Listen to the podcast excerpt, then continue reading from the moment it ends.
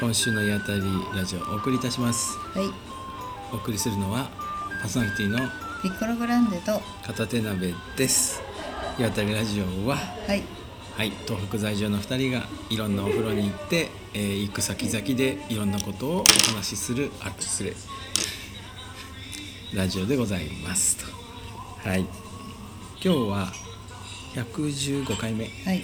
11月16日配信。はい、となっています。これ11月16日配信っていつも言うんだけど振り返って聞くとさなえ何年のって自分で聞きたくなるよね。ああ、確かにね。もうそうそうそう。もう2年目に入っちゃってるから、確かに確かに。だから、えー言い直すと、えー2023年11月16日ということになりますね。はい。はい、11月16日かやばいっすよ、そろそろ今年も終わりますよ。早いね。早いね。うん。はい。マンズ。今日はこけし見ましたね、行きました。こけしこけし館の正式名称わかります、え、国士館の正式名称、いきなりですか？う国士館だと思う。ん、日本こけし館。え、そんな名前でしたっけ？日本ついてました。えー。鳴子日本こけし館じゃないですかね、そうでしたっけ、うん。ちょっと喋っててください。うん、いやいや別にこれ大丈夫です。生じゃないんで、そうですか？はいは日本こけし館。い、うん。鳴子日本こけし館はい。ですね。はい、お伺いしましたね。ここはなんだろう。こけしいっぱいある施設としては2つ目ですね。我々行ったのはね、そうなんですよ。うん。前に行ったのは、えーとカズノの。鹿角市の、うん。こけし館ねし館。可愛い建物ね、うん。あそこで我々はこけしはこけしの形をしていてもその血統というか指定関係のな網の目の中にないとこけしでないということを学んだんだよね。そして今回行ってみたところやはりそうでしたねであのえっと流派っていうかがうん。10から12ぐらいあって、うん。ちょっとさっき調べたところによると、うん。こけしはうん。東北地方のうん発祥のもの、うんらしい、うん。うん。で、えっと、東北の、うん。えっと、木をねうん。切り出して、うん。木地師っていう方がいて、うん。その漆塗りとかの,、あの元の木のお椀を作ったりとかお皿を作ったりする方たちが、なんか子供たちにもなんかちょっとお土産物とか、なんか遊び道具があればいいねっていうんで作り出した玩具。うん。うんとしてが多分最初じゃないかって言われてる。言われてるのね、だからろくろで弾くんだね、うん。ああいうふうにね、うんうん、そうそれでやっぱりこの日本こけし館もこけし日本こけし館は日本全国10系統っていう説を取っているところでしたね。うんそうですね、うんうんでも今日ね私すごいえっと面白い、ん。あの最初入り口でう入場料が400円ぐらいするんで、まあ、それを払おうと思ったら前にいた女の方が「うん。ああの入札したこけしを取りに来ました」って。入札？うん。うん入札オークションみたいなね、うん、あじゃあどうぞこちらですって言われて、うなんかその方が入っていて、まあ私たちはお金払って入っていったら、なんかこう箱にうん。段ボールにこう包んで、うん。あのじゃあこれなんかちょっとそのこけしの説明を受けて、お金を支払いして帰っていかれたんですけれども、そしたらそこのお部屋は全部こけしがウィンドウの中にダーッて並んでいて。ね展示室が丸ごと、うん。あのオークション会場になってて、ね、そうなんですよ。でこれは全部中古のこけしがここに集められていて、うん。全部番号が振られてるんですよ。250点ぐらいだね、うん。でえっと気に入ったこけしの番号を書いて、うん。いくらで買いますっていうのを、うん。まああのこう札みたいなところに自分の名前と住所と連絡先書いて、何番に100円以上無限。でえ値段を書いて。で11月13日だっけか。11月半ばに。11月半ばぐらいにうん。集計して、うん。えっとどなたうん。もそこに、うん。えっと私とか他の人が、うん。えっと入札していなければ、うん。それはあなたのものになります、書いた値段で送られてくると、ちょうどこの配信されてる頃にねドキドキする。私か？2つ、えっと入札の希望額を書いて出したんです、うんうんうんすごいね。なんかねマトリョーシカみたいなこけしもあったり、中にちっちゃいあのベーゴマみたいなうんうんのがあるのとか、なんていうんですか？こうおお椀ぐらいの大きさのうんうんうん入れ物の上にちょこんとこうこけし頭が乗ってる頭ねああれいっぱいありましたね。今回初めて見たけどちょっとあのアジアンチックなこけしもあるし、うんうんいろんなこけしがあって面白いなって言って、うん。まあ他のこけしのお部屋も見たりして、うんあれあのオークションのこけしにもさ血統書みたいについてるんですかね。誰々系の。えあると思うよ。だってそうじゃなきゃこけしこけしと館は言えないんだもんこけしとは言えないんだねもんうん。集まっているんじゃないんですかね。うん。ねなんかちょっと面白かったのはさ土人形うん。のあうんうんの土でできたフィギュアみたいなののうんうんその絵付けの癖がこけしの癖とそっくりだから、うんうんその土人形に色塗ってた人たちがこけしに顔描くようになったんじゃないかみたいなことをね、うんうん。うん言ってたね、うん、確かによく似てたよ、で鳴子っていうあのうん。こけしの頭を、うん頭と胴は別々なんですあれつそうなんがってなくて、うん。で、えっと、頭を最初丸くろくろで削って、その後うん胴を削って、で胴のところに穴を開けて、で頭の部分うん。を胴のところにキュッてうん。入れるんですよ。うんうん。そうすると、ん。頭と胴のそのところ、木を両方きちんと締めるためにキュッキュッキュッキュッ。うん。キュッと落としててね。そうあれ首の奥っていうのこう胸のあたりなのかなこけしで言うと、ん。胸のあたりにさこうちゃんと空洞があるのね。音が響くように。それで鳴子。なるこなるここけしと。うん。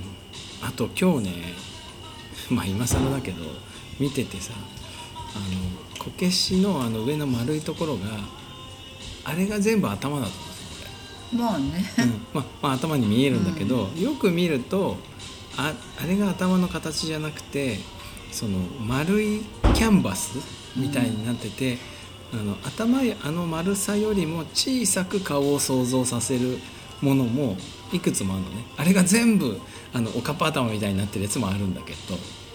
うん、だだからあんまりあそこの丸いのを利用して立体的に顔は描いたりはしない。ん。ですしないのね。平面的にうん。ベタって描く顔は、そうそうそうそうそれででもこっちから見たりあっちから見たりうん。できるっていうような、あ丸いキャンバスなのねっていうのが今日のね発見でしたね。そうですね、でもあちょっとそのこけしっていう名前の由来も東北のなんかいろいろな呼び方から、うん。ちょっとその呼び方が難しいし、うんうんうん。ちょっといろいろあるのでなんかうん。今ここで言って間違った話になっちゃうとあれなんで、うんまあ、こけし由来で調べていただくと、うん。出てくるんですけれども、あだからなんかいろいろその東北地方で使われている言葉がどんどんどんどんこう、なまったのかそれがこうスマートになってたのかっていうところで。こう芸師。こけしなんかがこけし、そうね。その東北地方の鉛由来だろうってことは、うん。そうじゃないかってその日本こけし館のさ、あの石碑にも書いてあった、うん。そういうふうにね、うん、こけしな俺全然こけし興味ないのにさ、どんどん詳しくなっちゃって、うん、ねえ。もうちょっと調べたくなってるもこけし博士になっちゃう。だから絵本出す？いやでも今日のあのあれ結構良かったよあのそうです本、ね、あのけ系統図。みたいなねのがあってでなんか可愛い本であこけし協会みたいのがあってこれを全国に配ってるのかなと思ったら300部限定発売の同人誌でしたね。私ねもうちょっとあれを今風な感じの系統図に、だからあのそれぞれのこけしを可愛くポップアップさせていって、うん。これ何派？何々ちゃん？みたいなのをずっと作ってて、えウェブ上にとか？とかね。うん。動くやつを、うん。もう作らなきゃ。ホームペックを作らなきゃ。ライフワークで。いやいやいや。そーっと自分の流派とかも入れとくといいんじゃないですか。認められないですそれは。君誰についてたの？あって。怒られちゃうからね。怒られちゃうよ。こんなあのあれになっちゃうじゃん。何？土器の。捏造で有名な人ね、私がいい感じにちょっとそれ本にしちゃって、バカ売れしちゃったらもうすぐ、もうさこけし協会の人たちからさ、あああっちの本の方の話か。そうそうそうそう、んん木の実のね。なんかでもほらもともとあるじゃない。あの何？スーパースターみたいなさ、バッカンバッカンあの縄文土器の珍しいやつを発掘する博士がいたけど、うんうんうんうん。捏造でしたみたいなだからさやっぱああいうなんか土器関係って何かわかんないけどさ、ちょっとそういうね。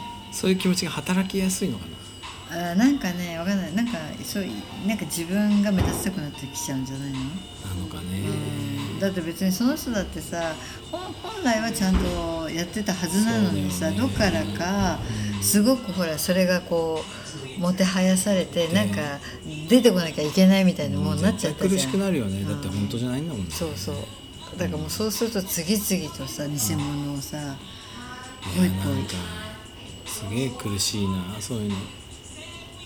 まあいいや、うん。そうね。そういうのにつながらないようにね。そう。出さないですよ、はい。はい。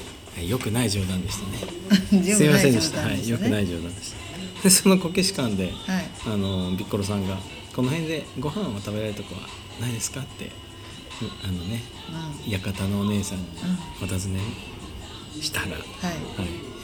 お蕎麦屋さんをうん。紹介していただいたんですよ、うん。でちょっと戻りますけれども、うん。車で15分ぐらいうん。行ったところの山の上の方にうん。美味しいお蕎麦屋さんですよって、うん。じゃあそこ行きますって言って我々はまたちょっとブラブラしながら出たら、今日定休日でしたってまた教えに来てくれて。後からねパタパタパタって走ってきて、うん、ああ残念ですねうんって言ったでらまた見てて、うん。そしたらまたパタパタパタって走ってきて近くにおむすび屋さんがあるので、そこどうですかって言われて「あ分かりましたありがとうございました」またそこの場所も聞いて、うん。ちょっとそこに向かったんですけれども、ちょっとそこあのなんかそんな大きなお店じゃなくて、今テイクアウトのみになっていて、うん。あのちょっと中私入ってみたら割と待たれてる人がいっぱいだったので、まあ、ちょっとこれは無理かなと思って、せっかく教えていただいたんですけれども。諦めてね、はい。うん。でも、えっと、その辺なんていう場所だっけ？鳴子の先だよね、すっごいえっと人がたくさんいて、あの皆さんウォーキングっていうか山トレッキンきグ、ああそうだったですみんねなリュック背負って、うん。あのこのトレッキング用いや本当鳴の子駅ですよまさに。JR 鳴子駅じゃない？あれを持って歩いてる人たちとか、すごいえなんでこのこの宮城山形の県境のこの、中でね。えーっていうぐらい人がいてびっくりしたね。うん。びっくりしたびっくりした。そうですね。その後我々は銀山温泉を目指して走っていって、はい。で途中の銀山温泉なんだろう観光センターみたいな。えっとロマンの館、ロマンの館。あそうだ。大正ロマンの館みたいなね。そ,、まあ、そこ行く途中で俺が蜂に刺されちゃってさ。まあでもよかったですよ。ちょっとねちょっと眠いかなって思ってたから。だから走るピシピシッてあれ神様がね「おい蜂にでも刺されて目覚ましとけ!」みたいな。言いたかったわ背中刺されてさ。急に痛い痛いって言い出すか。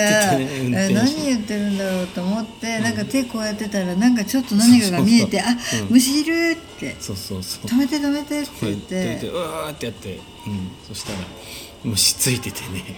そうそう。なんかちっちゃいこう蜂。なんかね蜂みたいなアブみたいななんかよくわかんない地味な虫でしたよ。でも超痛くてさ。どうなってるって見たら赤くなってる、うんでだんだん腫れてきてね。でそこで大正ロマンの館に着いて。ご飯うんまあまあ食べようかって言って食べたところでいやそこに行くまでの間も薬局を探そうドラッグストアが全然なくてね。そうなんですよ、うん。でしょうがないから、うん。そこの、えっとレストランのお姉さんに、この辺薬局屋さんないんですか?」ってお聞きしたら「ありません」もう即答だったよ、うん。あ本当にないんだなっていう感じ。ああそうなんですか、どうしたんですか？って聞かれてね。ちょっと蜂に刺されましてって言ったら「あら!」みたいになって。大変、うん。今ちょっとなんか薬があるかどうか聞いてきますねって、言ってくれてさそれでその後薬蜂刺されの薬はなかったけれども消毒液とそれから、えっと、可能止めの軟膏があるからこれ使ってくださいあの手はこれで拭いてくださいって。ティッシュの箱と薬2種類持ってきてくれて。優しい。ねえ。ねえ。なんかそう。ここけしのお姉さんのおにぎり教えてくれるのといい、本当優しかった、ねえ。普通だったらありません以上になるよね。だよね。うん。いや本当薬まで貸してくれてその薬がまたさ、使い込んであるっていうかさあ あのあ使ってるやつだ本当にいつも使ってるあの薬箱から出してくれたんだなって感じでいやありがたかったですよ。よかったですね、それで、うん。そこからうん。銀山温や泉に。っとね着きましたね 銀座温泉。どうでしたか銀座温泉は？銀山温泉はちょっと説明すると、はい。あの東北のさ温泉地っていうと必ず出てくる鶴の湯と並んで出てくるあの橋が何本も川の上にかかってて、それであのオレンジ色の光がこうポポポポッとあって、うん。すっごい風情のある写真で有名なうん温泉地ですね。そうですよね、はい、どどうでしたか、うーんとちょっとまさかのうん。オーバーツーリズムになっており でもそれはちょっとあのえっと、ロマンの館でうん。何かものすごいバスが行ったり来たり行ったり来たりピストン移動されていて、えっと、中国人か台湾人の観光客の方たちがたくさん降りたり乗ったり降りたり乗ったりうん。してるのを見て、うん、ちょっとなんかヤバめかなうんそういうとこなんだみたいなね。とほとんど日思いながら本語聞かなかったですそう。なで、えっとちょっと時間調べたら行きたかったところはもう、えっと1時半に、えっと日帰りの湯は入れなくなっているし、うん。あと多分ね予約をしないと、ん。日帰りの人たちも、あそうなんだ、うん、あれだけだもん。ね。あの人たちが入れるとなったらもう大騒ぎじゃん。そういうことか。そりゃそうだわ。だから、なんかあの時点でちょっとなんかヤバめかななんて思いながら、でえっ、と一応そこって、えっと山のん。なんか中腹ぐらいから、うん。途中でその車を降りて歩いて行かなきゃいけないんですよ。うん。うん。でまああーそういう場所なんだなと思いながら、歩いて行ったら、うん。まあ人はいるいる。いたねねえあのなんか本当観光地って感じ。そうだったね。そうだからなんかちょっと話してたのは、ん。京都とか箱根とか江ノ島。うんお江ノ島に一番似てる感じだったな。あー規模的にそんな大きくもないし。そうね。そうで江ノ島っぽいところのそのジャポネスクな感じの中をあの温泉のさあのい浴衣とこうなんていうのこう上っ張りみたいなやつなんていうんですかねあれ。ジンベエみたいなやつ、うん。着てでカラコロ下駄鳴らして、えー、位置取り棒で写真撮るみたいな場所だったね。うん。だからほらそういうのも京都ってあるじゃない？着物を着させてもらって。そうだよ。ありそう、うん。着付けてくれてね。着付けてくれて。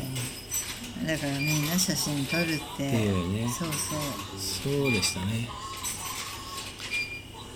まあそれはそれでなんかみんな楽しそうだったし、なんかああこんなね東北の山奥まで来て、ちょっと紅葉が始まりかけてるし、うんうんうん。あの風情があるし、うんうん。ここで日本を満喫してってくれればうんいいなって、そうだね、うん、そう。あれで冬になって日が落ちて雪が降ってで温泉の湯気がもうもうとしてたらいい雰囲気だと思いますよ。ね。うんうんうん。もしかしたら冬の方がいいかもね。人が少なくて、うん。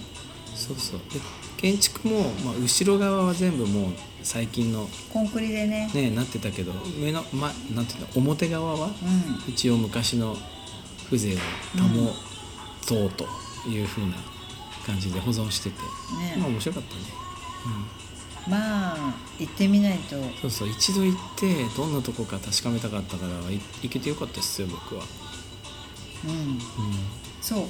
山形に行くんだったら銀座温泉行ってみたいっていうのが私あったからまあちょっとそこではもうあの日帰りの湯も本当にちっちゃいものしかなかったし、だから入っては来なかったんですけれども、まあなんか冬のうん。